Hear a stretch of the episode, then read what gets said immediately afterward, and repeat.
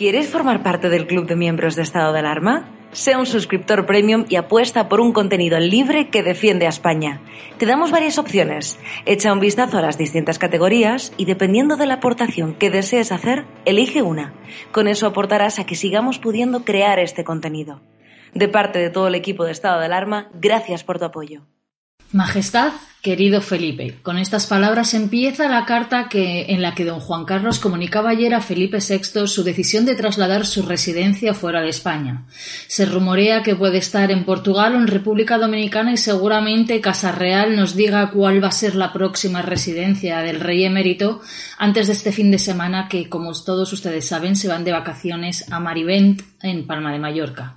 El jefe del gabinete del presidente Sánchez, Iván Redondo, y el jefe de protocolo de la Secretaría General de la Casa de Su Majestad el Rey, Arturo Martínez Serrano, han sido las personas de confianza del Gobierno y Casa Real, respectivamente, que han llevado a cabo todo un proceso que estaba decidido ya a principios de julio y diseñado al detalle a mediados del mismo mes. Se ha esperado a que los reyes finalicen su gira por las comunidades autónomas para ejecutar este nuevo cortafuegos con el que se intenta distanciar aún más, si cabe, las dos jefaturas de Estado que ha tenido nuestro país desde la transición. De esta manera explicaba en el párrafo crucial del comunicado el anterior jefe de Estado los motivos que le han llevado a tomar esta decisión. Con el mismo afán de servicio a España que inspiró mi reinado y ante la repercusión pública que están generando ciertos acontecimientos pasados de mi vida privada, deseo manifestarte mi más absoluta disponibilidad para contribuir a facilitar el ejercicio de tus funciones desde la tranquilidad y el sosiego que requiere tu alta responsabilidad. Mi legado y mi propia dignidad como persona así me lo exigen. Y es que el rey Juan Carlos ha realizado lo que él mismo ha calificado como un último servicio a España y a la corona, una meditada decisión que le llevará a trasladarse a vivir fuera del país debido a lo que él mismo ha definido como repercusión pública de ciertos acontecimientos pasados de mi vida privada, según ha informado Zarzuela pues al filo de las seis horas de la tarde de ayer en un histórico comunicado. De esta manera, este rey que no pisó el suelo español hasta que no tuvo diez años volverá al extranjero para intentar no perjudicar más la labor de su hijo al frente del Estado, dada la campaña de desprestigio que viene sufriendo desde hace meses se ha abierto un proceso paralelo contra la figura de don Juan Carlos antes de que se abriera el proceso legal, que es el que debería responder, ante el que debería responder si hubiese razones jurídicas que la sustenten. El ataque contra el rey emérito es difícil de aguantar sin dañar a la propia institución monárquica y a Felipe VI, y este es el motivo de la carta del rey padre. Al final se ha cumplido el destino que más temía don Juan Carlos, y era terminar sus días fuera del país, como le sucedió a su padre.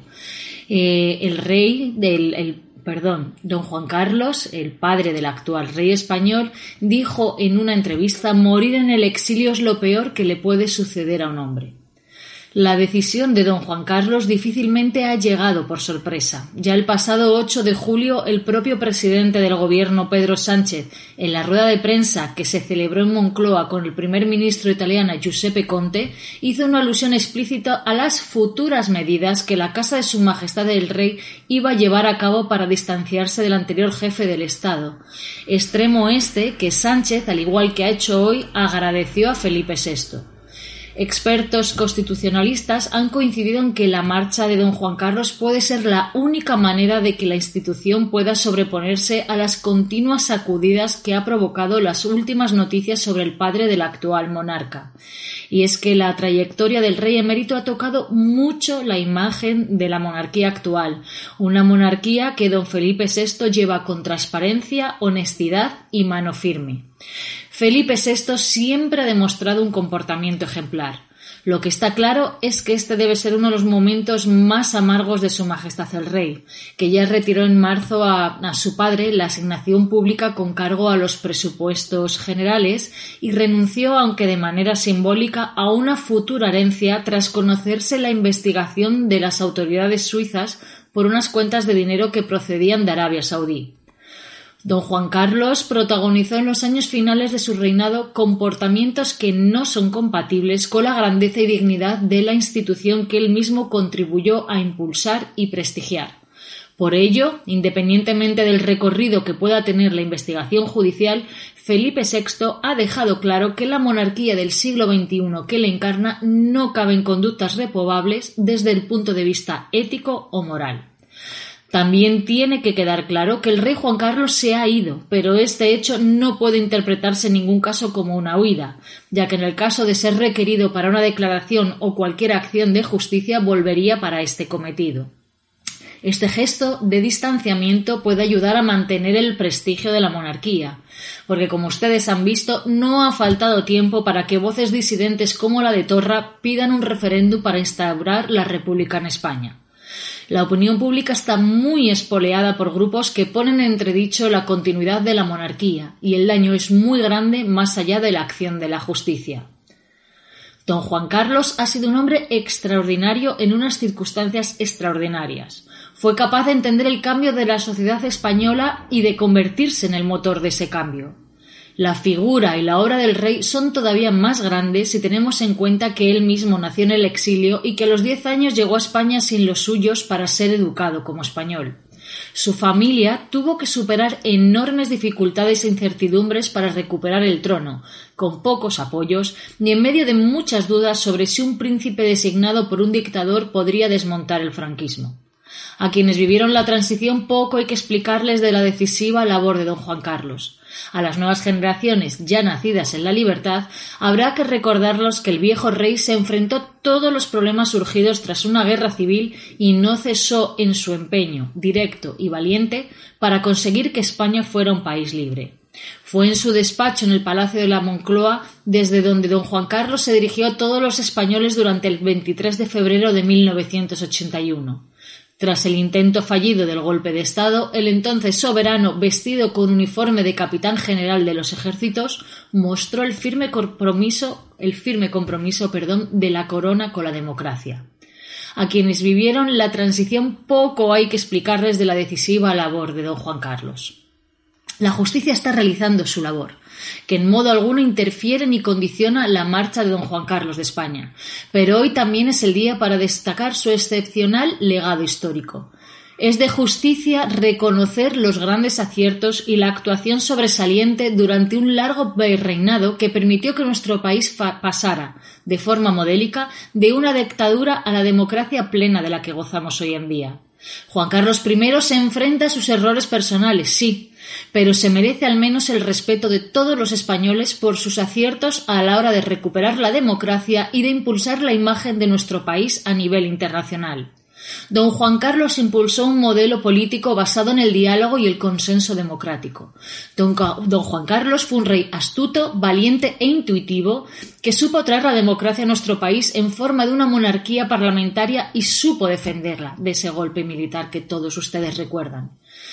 Es cierto que Juan Carlos I recibió todo el poder del, dictador Franco y accedió al trono en 1975 jurando las leyes fundamentales del movimiento. Sin embargo, renunció a su poder absoluto y puso en marcha el proceso democrático de la mano de Torcuato Fernández Miranda y Alfonso Suárez. Adolfo Suárez, perdón. Gracias al consenso de las principales fuerzas políticas consiguió reformar un país oscuro y roto y transformarlo en una democracia plena y próspera capaz de integrarse en la Unión Europea.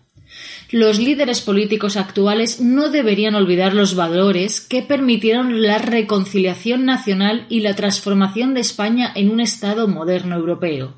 Hay que recordar el espíritu de la transición que tanto inspiró el rey Juan Carlos, porque ayudaría, sería de gran ayuda para solucionar los principales problemas de nuestro país, desde la cuestión catalana hasta las necesarias reformas de la Constitución y otras normas fijadas hace ya 40 años. Don Juan Carlos fue un monarca constitucional, admirado y con gran decisión personal para impulsar el proyecto de una España moderna, plural y en paz. Este rey lideró una transición política ejemplar en muchos sentidos, presidida por el ideal de la concordia. Se convirtió a lo largo de su reinado en el mejor embajador posible, acumulando un conocimiento verdaderamente extraordinario de dirigentes extranjeros y de los asuntos internacionales Fue capaz de reconocer errores personales y luchó contra sus problemas físicos que, como todos ustedes saben, se han ido complicando con la edad. Ha sido un líder transformador, capaz de iniciar un nuevo ciclo histórico y de presidir su desarrollo, cercano a su gente y con mucha intuición e inteligencia política. Su salida de España es el último dato biográfico por ahora de quien ejerció casi 39 años una jefatura de Estado que convivió con siete presidentes del gobierno, con la lacra terrorista de ETA finalmente desaparecida, con el desarrollo económico de España y con la entrada de nuestro país en instituciones como la OTAN y la Unión Europea. Realmente vamos a necesitar unos años de reposo y reflexión para poder juzgar la figura de Juan Carlos I y poder valorar justamente todo lo que ha hecho por nuestro país. Desde luego, su imagen estará ligada al periodo más complejo, difícil y fecundo vivido por la nación española desde finales del siglo XIX porque la España que hoy conocemos es uno de los escasos países del mundo donde habita la democracia plena, donde sus ciudadanos gozamos de las libertades de una constitución conformada en el espejo de la Declaración de los Derechos Humanos y que ofrece a todos el amparo de las instituciones y la seguridad de sus leyes para desarrollar aspiraciones y proyectos de vida. Y tan solo por eso, señores, le debemos respeto al rey don Juan Carlos.